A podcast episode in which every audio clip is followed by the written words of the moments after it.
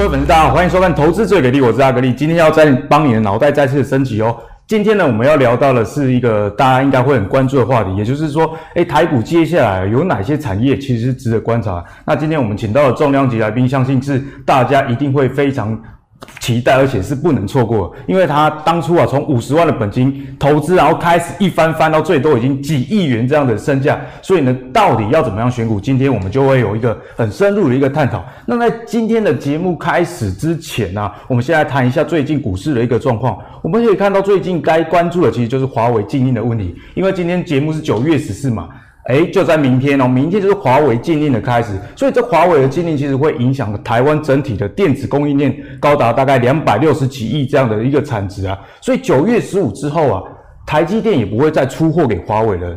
然后呢，联发科虽然现在跟美国政府在申请说还是要出货给华为，不过市场预期啊，这个通过几率其实是相当的小的，所以这个华为的禁令是不是会影响科技股，我们也要来深入思考这个问题。然后呢，最近阿格力帮大家观察到一个很特别的现象，就是黑色星期四啊，在过去我们都讲黑色星期五嘛，不过最近啊两个礼拜美股的星期四，诶真的是非常的凶。上上礼拜光是星期四那天大跌了八百零七点，然后呢上礼拜九月十号又大跌，盘中震荡了大概四百点，所以这个。美股最近震荡的状况，其实应该也会影响到台股啊，所以我们看到台股最近持续的在整理嘛，那我们该怎么样去看待后续呢？其实我们应该要从总经方面也来参考，说这个盘会怎么样的走。我们可以看到美国啊，这个初领就业补助金这个数字最近呢是八十八点四万，其实你看这个数字没有大幅下降一个趋势，而且值得关注的是持续请领这个失业。补助金的还有九点三万人，累计已经到一千三百四十万人呢。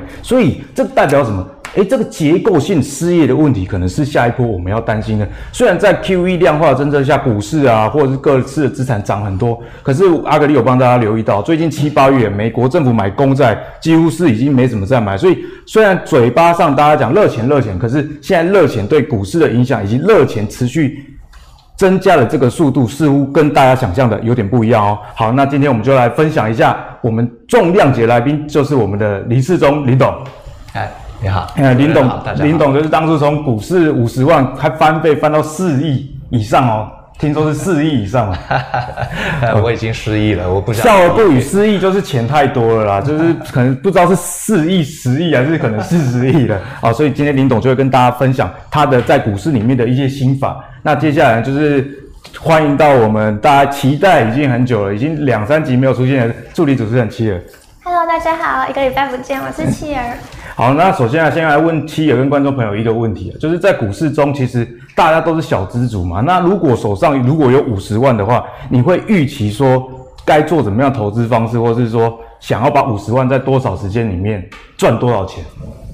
我觉得五十万的话，可能会很想来把翻倍变成一桶金一百万吧。可能买个标股，可能一年可以达到，可是买标股有可能就腰斩。你最近要开融资了吗？最近后来没有了。最最近没有开融资了。嗯。所以你你五十万，你如果是你去买的话，你会买一些比较题材型的股票。啊、呃，对，就如果急于想赶快翻倍的话。哎，我觉得观众朋友应该很多都是大概这种心态。如果想翻倍的话，通常大家都会去追逐题材股了。嗯。那你不会去考虑一些基本面比较好的股票？嗯。可能还是目前还是想买标股，就逻辑还没有学乖。你逻辑上，你就是觉得说这些有基本面的股票上涨可能太慢了。啊、呃，对，一般好像会这样觉得。啊，所以对传统的印象上是这样，所以我们今天就来问一下林董啦。就林董对于这样子的看法是怎么样？因为我们知道林董其实也是从五十万这样的投资金额开始了嘛。那其实呢，林董有一个代表作，就是最近很火红，大家都知道中飞航这家公司。哦，林董在以前啊，中飞航最近。是大家才知道，但在十几年前他就已经买了。听说一举赚了就是不少钱嘛。那要要怎么样从这些诶、欸、新闻啊，或者是林董你有一些特殊的心法来观察到这些容易翻倍，让五十万大家想说，哎、欸，可以可不可以翻一桶金啊？到底该怎么样去做？哦，是啊，呃，我做的方式，第一个，我从小哈就不喜欢呃凑热闹。呃，像看电影啊，如果前面排队的人很多，那我就不看了。那如果看买东西啊，如果前面排队排很多，我也就不买了。呃，也许是这种叛逆的心情哈，所以我不喜欢凑热闹。那所以，呃，你说我找到这种会涨很多倍的股票，这是我自己想的，就是，呃，从建立自己宏观的视野，然后观察重大事件之下影响形成的一个趋势。那这样子的情况之下，我们就可以在这个趋势里面去寻找呃相关的企业。那这个企业在这个重大的趋势里面。它会有重大的商机，嗯，我想逻辑是这个样子，因此我做的比较偏向是守株待兔，就是说，啊、呃，我做平常呃每天就看新闻，发现重大的事件啊，重大的趋势，那嗯，并不是说我一心一意要去找标股，而是有重大事件发生的时候，那好的机会就会出现，那一定会有。呃，公司会受惠，大概是这样子的一个程序。所以听起来说，林董的选股方式其实是大家很常讲的一句话，叫“人多的地方不要去”嘛。因为在很多人去追逐的股票，反而就减少了一些超额报酬的机会。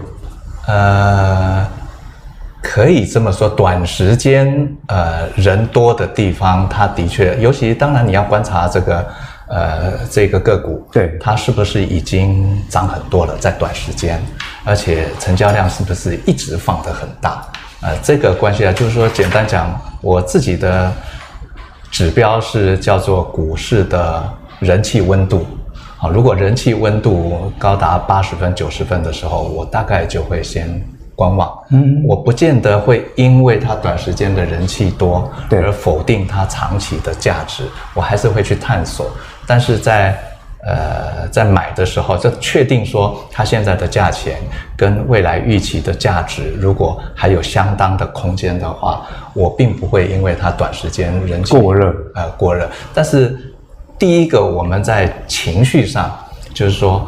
我们先要避免这样子的呃现象的时候冲进去啊，大概是这个样子。我觉得在短期内如果过热的话，林林董会再缓一下，因为当时候股价可能相对高一点点，但是因为你长期说这个股价的价值，其实你有一个心理的预估值嘛，所以其实还是会持续的诶考虑去买进，只是说在短期内不会进场。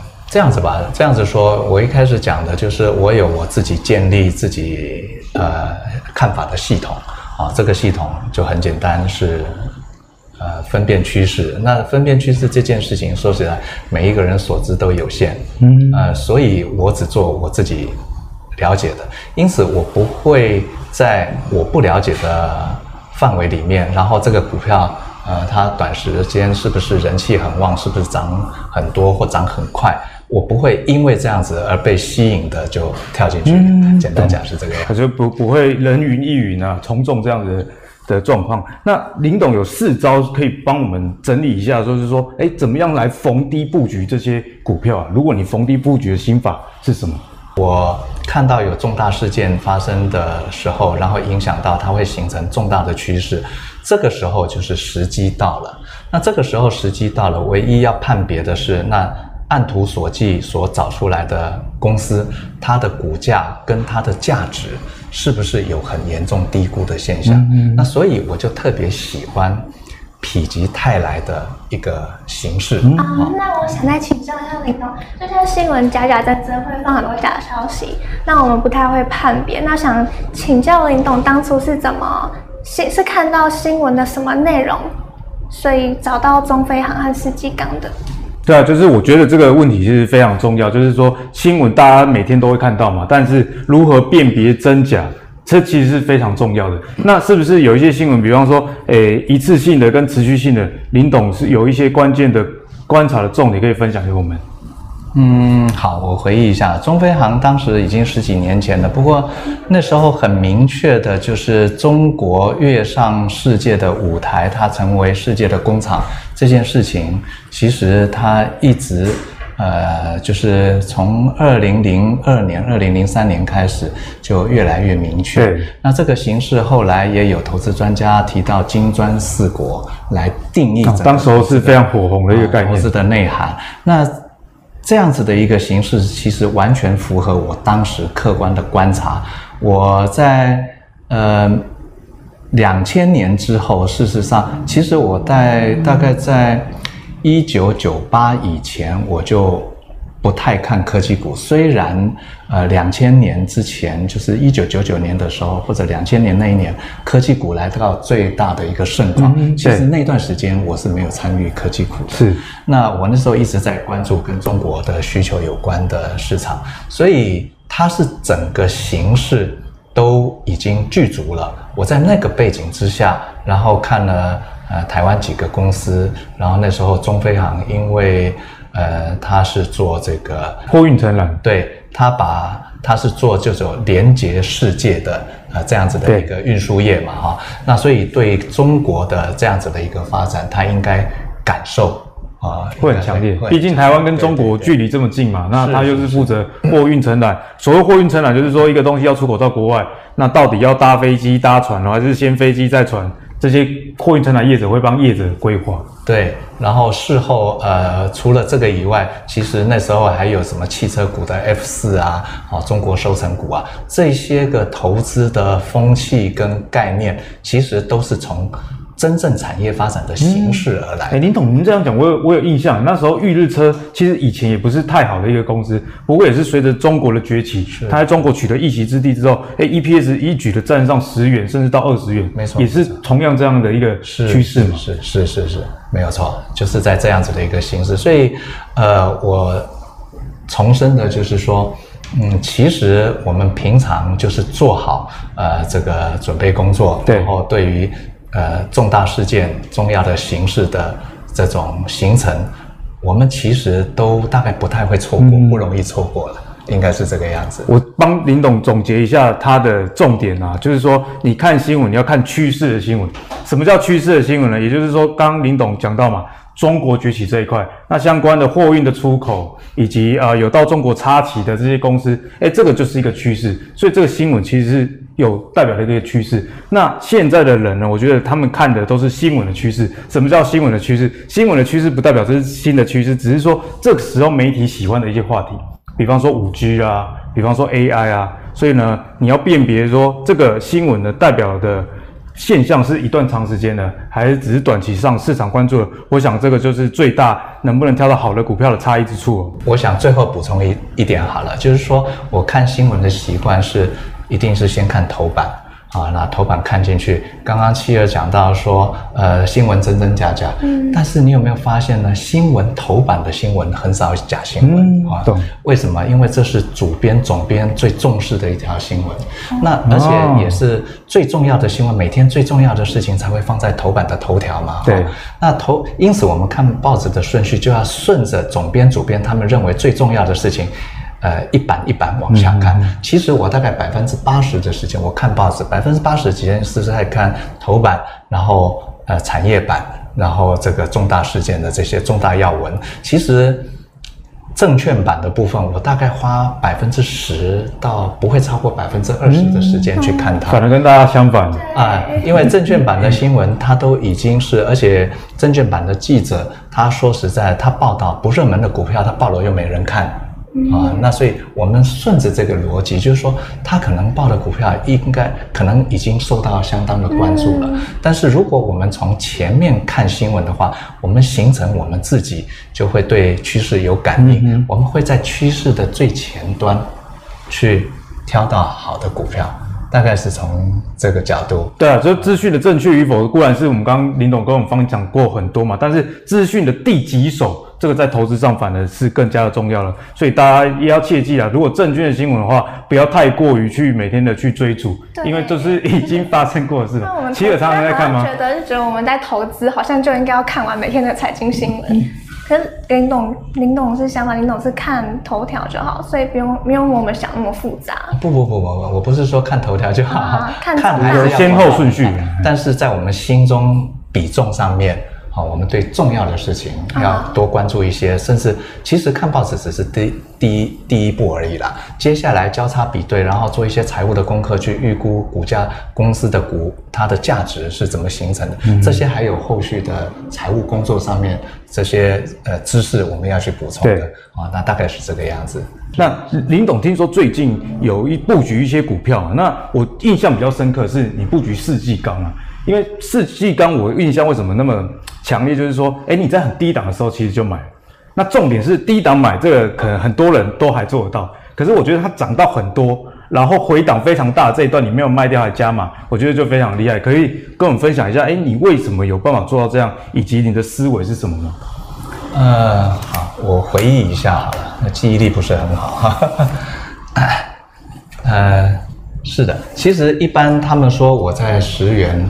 布局其实不是这一件事情，而是说我当时观察到了，那新闻有报道，就是，嗯，桃园县长那时候，桃园市长郑郑文灿郑市长，然后在新闻上面的头条牵着这个世纪钢的董事长 跟这个达德能源，达德是台湾呃陆上离岸呃陆上风电最大的投资是啊。呃这个这个公司哈，那他们说，呃，他牵着他们两个手，说未来在离岸风电上面，在桃园这个部分，希望两家公司呢，这密切合作。嗯。那我当时看呢，就是啊，呃，郑市长是民进党里面呃最有潜力，呃，展望最。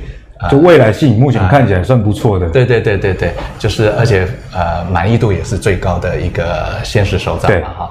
那我看他的说话是应该是有公信力的，而且那这个间接当然也就印证呃蔡英文政府就是推动离岸风电的整个党的意志是有决心的。嗯。那那时候看到这样子的背景呢，其实我那天看到的时候，呃这个新闻出现的时候，他。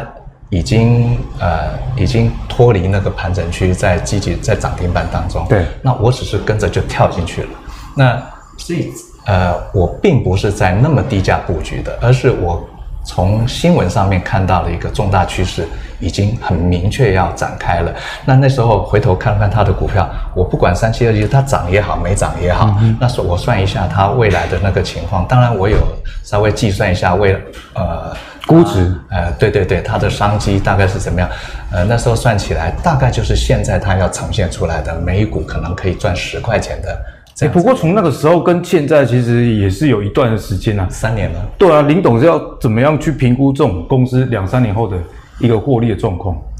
当时当然就是整个离岸风电，其实我长期有在关注。其实从呃那时候如果算起来，二零一七年应该是民国一百零六年。事实上，民国一百年的时候，呃，我们的呃那时候是马英九政府的时代，是是，就已经有推动离岸风电产业。所以那时候你就开始研究相关的。那时候有在注意，可是很多年。那因为渔民抗争啊，然后这个政策根本就没有办法落实。对，可是我知道这是一个世界的趋势跟潮流，嗯、绿电嘛，啊，那所以呃，我会把它放在我的自选股里面观察。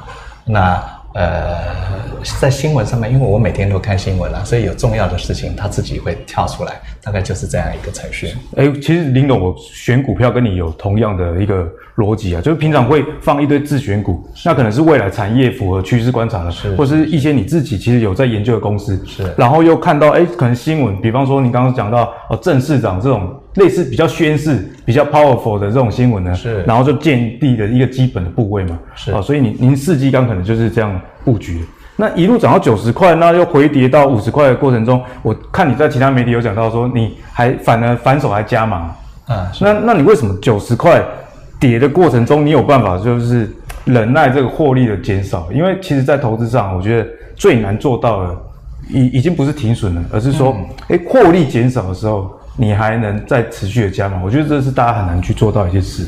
哦，这个事情如果说回来，我自己是这样子。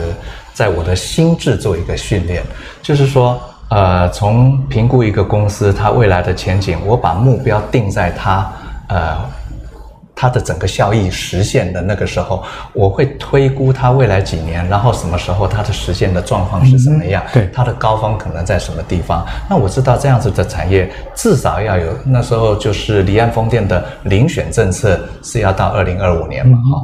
呃，到二零二三年，然后后部分是竞标的。对，因此，呃，我觉得那时候从二零一七年算起来，那个遴选的这个部分有五年的啊，这个 cycle，就是时间还久。对，那它它也必须要三到五年才能去展现它的整个获利。嗯、那我觉得，呃。我的目标看到了，然后时间也知道了。对，那公司有获利的时候，除非它的股价在获利实现之前，它的股价就超乎了它的一个基本价值的时候，那才会考虑。不过我的经验，那当然这个就是经验了。就我的经验，觉得百分之九十的公司。以上的公司就是说，都会在获利最好的那一年，股价伴随着是最高的。在这个前面，你要它超涨很多，在现在这个时代也不容易啊。因为现在其实大家对估值已经不像以前的股民一样，就只看消息。其实大家对于本益比啊、本益成长比是等等的，其实一般的散户都已经知道非常多的指标了。是这样子，就是说，当一个公司的获利还没有展现出来的时候。股价涨太多，你想想看嘛，是谁要去引导它的股价上涨？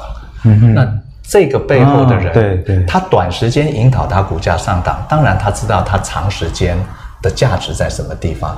因此，你要他时间还没到的时候，把那个股价引导到，就其实那个引导不见得是主力操作了，或者就是买进布局，就像我这个样子，嗯、我知道它的股价应该迟早会上一百块以上，那因此。我的目标也定了，时间也定了。在这个之前，我看到它从一百块又跌回五十块或四十几块，当然对我来说就是见猎欣喜了。反而反而是一个机会。我的眼光已经锁定在三年以后的一百块以上。那短时间的这些事情，这些波动，呃，变成是我会反向来看。好，在这个机会呢，呃，提供给投资朋友一个心法。我在看 K 线图的时候呢，我是这样看的。我是跟一跟一般人看的方向不一样，对不对？我不会用这样子看，因为这样子看呢，人的直觉你会觉得地心引力的效力，觉得涨太高了，涨太高就总觉得它会掉下来。但是其实股价呢，它会涨得多，是因为未来的基本面应该是会好。当然也有例外，这个事情我就不探讨了哈。我呃，我是以我能够明确知道。的未来的，就是几率上的一个问题。呃，不是几率，就是我非常明白这未来是有可能实现的，我才会列入观察嘛。嗯嗯。我看不懂的就算了。哦。那我把它当成是左右的摆动而已。那左右摆动，它只是一个现象，那你就不会头晕目眩了，你不会涨多的担心它跌下去，然后它在下跌的时候，你好像看到这是坠下来。有人还形容说，股票下跌的时候像刀子一样。那跌下来的刀子不要接，我从来都没有这种观念，我从来都觉得跌下来的东西都是天上掉下来的 礼物，反而是捡便宜的一个机会，因为因为你设定已经知道它的价值在，比方说在这里嘛，它在中间过程那些波动，其实往下跌就是你说的机会。是，所以回到你刚刚的问题，你说怎么样去避免追高杀低啦，或者是跌了会害怕？对，就是你的眼光放远，你把它锁定了啊，这个变成我们的信念跟信仰。对不对？像我们有有些朋友是信仰上帝的，你不会担心上帝住那么高会不会掉下来啊？没有这种事情啊。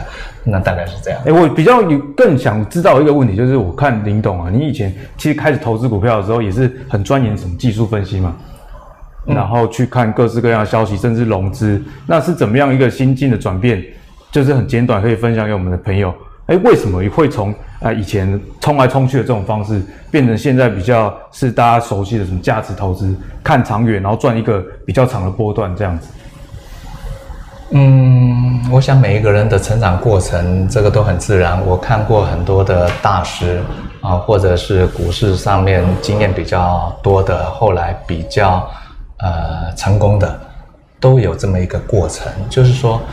呃，其实一开始追逐短利这件事情，其实说实在的，也印证说自己的思想是活泼的嘛。啊，我们还可以跟得上那个波动，我们理性看待这件事情就好。但是就是说，呃，透过很多成功的人，他们在股市上致富的人，都说其实眼光要放远。只是我们进入这个领域以后。慢慢的才理解了。那我希望眼光放远这件事情，我今天在这边用我的经验告诉大家说，真的是需要这样子才能累积出真正的财富，否则我们只是在打工赚钱而已。这中间呢，你也许赚很多，也许赚很快，但是不小心也会赔很快。在这个过程当中呢，你就会紧张兮兮的。对，那其实这不叫投资，这叫打工。啊，我我的就不是操盘，了是被盘操这样子。你说的也很有道理，没有错，是这样子。那企鹅有没有一些投资的心法想要跟林董请教一下？我想问，所以林董他就是林董意思就是在看到三年、五年后的基本面了，已经先看到三年、五年后这张股票的基本面了。是。那林董会不会担心，就是当他您您觉得他已经有三年、五年后到那个价值了，可是没有被市场、没有被投资人注意到，因为基本面好，可是股价委屈的股票也是很多。嗯，这件事情呢，我现在的做法是这样子哈。我把股市里面每一个个股当成就是股市，它是一个剧场，然后呢，每一个个股是每一个呃明星，嗯，就是也许他现在呃是名不见经传，但是我用随着呃事件，然后引领的未来的趋势，然后这些我也预期到未来事件。它会造成某些公司，它会变成是未来的明星。我是用看戏啊、看剧情的这样子的方式在应对呃这个投资，所以呃就是说，大概第一个在大趋势里面的获利耀眼的个股，一般不太容易被埋没。也就是说，我们在平常就是说，他就是演技很好，他长得又好看。演技又好，你说这样子的人，他要不成为巨星，好像也很困难。就是时间问题而已，对对，是时间的问题。那这些本质，我们套在股上、股市上来用，它有基本面，哦、它又是呃一个趋势里面很重要的受惠者，嗯、那一定会得到关注的。啊，没有把握，它以后一定会红，会被大家看到？呃，这是我们自己的 认知嘛。嗯，是。那所以林董的投资方式，其实就是刚刚有分享了。可以把股市当成一出戏了。那现在明星产业，那可能下一次的明星就会换人。那林董的方式就是，诶，优先布局那些即将成为明星的个股，这样才有办法赚到一个超额的报酬。不过，在股市里面，通常大家挑选这种价值投资的时候，常常会遇到一个问题啊，就是那如果挑到是冷门股啊，有时候两三年都不会动啊。那最近呢，政府开始有一些政策，其实是对于这个现象其实是有帮助的哦。所以，如果你是喜欢投资冷门股，像阿格力自己生活选股投资很多股票。都是非常非常冷门的一些公司，我们可以看到，现在政府啊已经预计在明年，也就是二零二一的六月底，要实施冷门股的造市的制度的规划啦。那其中啊，这些股市就是说，这些股票如果它的日均成交量是倒数百分之三十的。不过呢，它基本面也要不错才会符合到这个造市的制度里面。也就是说，比方说 EPS 啊要超过两块，然后它的配息状况也还不错。那相关的股票大家比较熟的，有听我讲过，应该就是类似像裕日车啊、鲜活果汁。中联资这些公司，那这些公司本来是非常的一个冷门了。不过，随着这个政策的制度的推出啊，相信对于未来这些股票的活络是有帮助的。那最近一个例子是韩国，韩国也推出这种冷门股的造市制度之后，隔年这些股票的成交量也多了百分之十二。哎，虽然百分之十二听起来好像不是很多，可是对这些冷门股来说，其实已经是相当大的一个动呃。成交量的动力啊，那大家知道嘛，有量有时候才有价，所以这些股票的价值可能在之后啊，在台股里面，冷门股这种价值反映到价格上的这种效率，可能会有加快这样的一个情形。那想要请教一下林董啊，就是林董以前也是蛮常挑到这种冷门股的，然后也是在等待。那你是怎么样去挑到？比方说你以前有一个例子，我记得是中飞航嘛。那这你在长期投资的过程中，不会担心就是说？诶，有些人可能都是在当冲啊，或者是波段啊，然后破坏了你持股的这个心态嘛。因为有有时候股价真的是上上上上下下的，但特别是说有时候冷门股有一个问题，你你买了，然后你放着，万一有一两年都没有涨，那这资金的效率的问题，你会怎么样去看待？哦，我刚刚说明过了哈，就是说我现在思考的逻辑是，呃，我对每一个商机它未来的形成。我知道它很重大，它会是一个大趋势。嗯、但是同时，我当然也很讲究，就是说它的时效性啊。对，有很多趋势，它需要它的时间实现的不一定一样嘛，嗯、哦，不一而足。所以，呃，因为我的思维里面，这些未来的明星，他们要成为耀眼巨星的时候，他都有一些时间顺序的。因此，我不是因为。好，这个背景是这样子，我不是刻意去挑冷门股，而是我关注事件的逻辑，就是它是否极泰来的，对，或者是让别人忽略的，可是它有一个重大新的形式在改变的，嗯、必须要有这个前提。那所以说，呃，冷门股本身，呃，我还是要提醒大家，冷门股它其来有自，我们要必须要很确定它未来是有大机会的。那嗯，如果没有大机会，纯粹是靠人为的去增加它的流动性，对，增加它的一个成交量，我会觉得这是一种杀鸡取卵的方式。嗯、我不会把这样子的事件，事实上我在看这个东西，我我根本连继续深入去想我都不要。就是冷门股的造势之路，你觉得其实不是最重要，最重要还是这些冷门股符不符合未来的趋势？如果有符合的，那其实你成交量冷不冷门？倒不是重点，反正就林董讲了，趋势才是最重要的。它迟早会热嘛，如果有趋势的话，就总有总有一天。但是如果它它不在趋势里面，甚至它本身的公司本身的趋势，所有的趋势是它的竞争力、它的获利能力。如果它没有大机会的话，你短时间刺激它。它将来只是跌得更多了。嗯嗯。那林董可以可以帮我们实际举例一下吗？就是说，从 K 线上来教导我们，就是说，在过去盘整的过程中，你是怎么样看待这些股票的？呃，教导不敢当啊。就是我刚刚说了，它在盘整的时候，我不会因为它在盘整，我就觉得它很有机会。嗯。而是我都是从新闻、从我们时事的眼镜里面。看到趋势以后才进去挑股票的，那这个股票是刚好符合这个趋势，不是说因为它躺在那边很久，然后我就去布局它。我想程序是这个样子。哎、嗯，那七尔可不可以代表我们散户朋友，帮我们散户朋友问一些可能会想要知道的问题？嗯，我想，今天阿格林刚刚说的，就是在三五年间，股价可能会有上下波动。那林董看好这张股票，也不会去来回操作它，就是放着吗？因为看到股价波动，我们可能就会想要高卖，然后在低阶赚取价差。那林董不会想要来回操作它？嗯，是这个事后哈、哦，看到那个股票从高点跌下来，才会知道那是高点。啊、问题是它没有跌，你怎么知道？那一般你发现那个高点的时候，都已经距离那个高点有一段了。嗯啊，已经跌一半了。可能我不晓得，已经很明显跌了一段，你才会说啊，那个是高点嘛。对。那所以这是事后来看，这都是事后诸葛的说法。说实在的，它在上涨的过程，没有人知道它这一段要涨到什么地方。所以呃，因为股价它的涨跌，然后去改变或影响我们的操作策略，或影响我们持有的一个。计划的话，我认为这些都是不必要的，这叫这是干扰。然后呃，把股价涨跌这件事情，我是说尽量不要去看它啊。那你心中有定见，在未来的目标是在什么地方？也许你每天收盘看一下，它到了没有？大概是这个样子。那这样子你就能避免。啊，追高杀低，甚至避免每天都在想我要不要逢高卖出，逢低 买进。我告诉你，这个问题会每天困扰你。如果你你真要想这个问题，他就每天困扰你。那结果这样子呢，就是你比打工还累。对，啊，人家打工呢，这个是打工，就是下班以后回家就可以睡觉了。但是可是你如果做了这件事情以后，你连睡觉都睡不安稳，你还在想这件事情，可是这是多余的。是。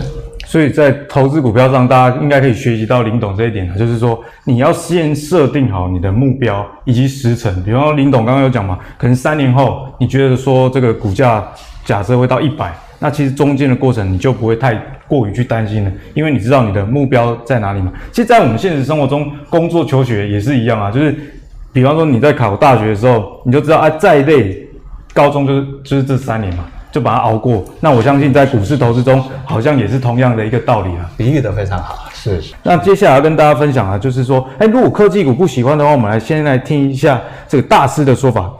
霍华马克思大家应该都知道嘛，因为他有出过一本书，叫做《投资最重要的事》。这本书在台湾卖的也非常的好。他提及就是说，零售以及办公室啊、不动产以及娱乐餐饮这个些的产业啊，在之后可能会带来比较重大的一个报酬。而我觉得这个谈话，我只看到一个重点，就是这些股票目前至少在美国基期是比较低的，所以他会有这样的想法，可能是根据说现在基期比较低。那如果疫情，毕竟应该也不不会是一辈子都有这个新冠嘛。那如果新冠疫情一旦减缓的话，这些低基企业股票可能是会有一些机会哦。然后他说到市场的的资产已经列为两半了，一个是明显成功价格昂贵，就。像今年的美国 FAANG 的股票，我我想是符合这样子的一个论述的。那另外一半就是说，价格便宜，但是它的业务面临的挑战，也就是我们刚刚讲到，比方说一些旅游业啊，然后像是餐饮业等等的。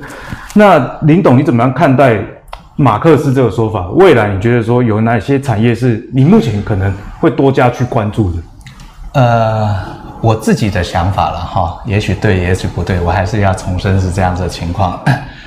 疫情这件事情啊，我觉得如果我们宏观一点看，从早期的 SARS，那是呃二零零三年的的事情，已经十七年前了。二零零三，那这这中间伴随的还有中东呼吸道道的那个什么症状啦，嗯、然后就是我感觉还有后来现在的这，其实流感对。全世界现在的影响，它不管是感染率、致死率，嗯、其实都很高。对啊、哦，那当然了，现在的新冠又更高。我的感觉会觉得，这个病毒与人类共存的频率，还有它的状况，都是越来越密切。那越来越密切的时候，我们唯一可以做的就是改变我们的生活形态。嗯、对，最呃。最严重的可能是社交形态，啊，那改变一定会有呃商机，它有的是几家欢乐几家愁，呃，有的就失去了，但是有新的需求产生。嗯、我他这样子的说法，我会觉得很简单的二分法这样子，我不会采取这样子的做法。我觉得，呃，明知山有虎，你一定要向虎山行吗？因为，呃。恐怕主持人阿格里，你刚刚说这不会是一辈子的事情。我说实在的，说不定就是一辈子的事情。好，我的理解，我现在会觉得是这样子。哪怕中共这个呃现在的新冠肺炎这个事情，就算有了疫苗，我们现在也知道，疫苗它可能没有办法，它可能每年都要接种。嗯，那它的呃病毒的变异，我们的疫苗是不是跟得上？然后真真真正的效果，因为我们只觉得。它对人类的威胁好像一直在越来越强大当中。嗯，对。可是这种情况，我们到底反正哦，我们还不确定的事情，就不要妄下定论。我的感觉是这样。当然，在他的这样子的思考，这是一种投资的直觉，就是我们刚才探讨的。对。啊，就是逢低可能要想想是不是有转机。的确是这样子，但是。再深入一点去思考会比较好一些。嗯、我的想法是这样子。那七友最后就交给你，有一些想要私人发问的问题了。啊，刚刚有林董有说，现在旅游业产业还不一定不明朗，不一定能布局。那我觉得大家散户一定很想知道，那林董林董看的话，觉得未来三到五年下一个趋势是什么？可以的话，可以推荐看好的个股吗？呃，这样子。说推荐哈，呃，不敢当，因为呃，我要强调一下，就是说，好，你刚刚提到的这个未来的形势，那刚刚我们谈到，就是说，在这个时候，要不要对于现在呃受难的一些企业提关注哈？嗯、我举一个例子吧。今年的疫情刚发生的时候，巴菲特，因为他最近两三年他在布局美国的航空股嘛，对啊，大家都知道。然后他看到疫情刚发生的时候，航空股重跌，他一开始呢就。先逢低加码，好，可是逢低加码，再过一个月以后，他发现情况不对了，他把这两年买的跟当时加码的，在又跌掉一半的时候，我记得他好像买的时候，呃，报道是说他最后卖的价钱是二十块钱左右，可是他第一次加码的时候是四十块。我的意思是说，他一个月前才买的股票，他又跌了一半，他选择一个月以后把它卖掉，就是说他看到了什么？他可能觉得他当时想错了，因此回到您刚刚的问题，就是说，呃，针对现在的这个情势呢，它的整个发展其实都还在持续当中。呃，我觉得不宜贸然的在风险当中去去去看待说，呃，就是直觉去想它一定有机会跌跌升。不一定是机会。有些时候产业形态可能改变了。以前我们还在打珠算呢，对对，现在卖算盘的大概已经都关门了嘛，啊，对不对？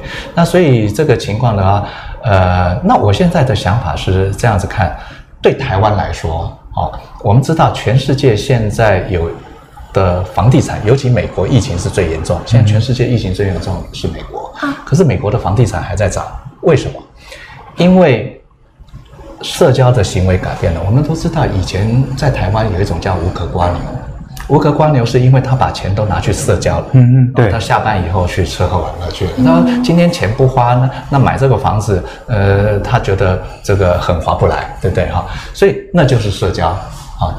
可是，在美国，社交被严重限制了嘛？嗯，对。那所以有很多人可能已经开始积极面对这个事情。那你社交减少了。你就会待在家里的时间变很多。嗯，其实静下心来对一个人是好事了。凭良心说了，那所以他的那又因为政府的补贴，收入不见得有很大的影响。可是呢，他可能慢慢就发现，他要把他的收入的支出放在跟居家相关的。对。那有人就觉得过去租的房子，那干脆变成又买了，因为利率又变得很低嘛。嗯。那这种现象，你看，连美国疫情这么严重的地方，它的房地产。价钱都还在上涨，你说上涨，我的意思倒不是说现在要买房子，房子长期会上涨，我不是这个意思。我说的意思是说，那对照台湾，台湾是全世界，呃，我们到目前为止呢，可以说是，嗯，没有疫情的国家啊。那呃，我们会变成是在这个形式里面的一个乐园。那在这种情况，尤其是那那事实上，我们虽然没有疫情，可是我们的。呃，社交习惯也改变了。我们现在出门都要戴个口罩了。那很多人就嫌戴口罩麻烦，对啊，所以呢，社交就少参加了。其实台湾也受同样的影响。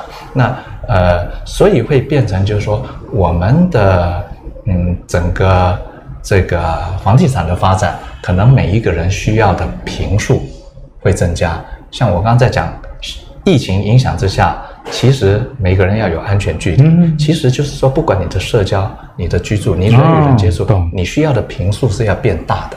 那你的支出又减少在社交这种花费上面，嗯，那就可以可能就变成开始会呃用贷款买买房子啊，促进买房的这个欲望。对，那这个是多多少少都会的。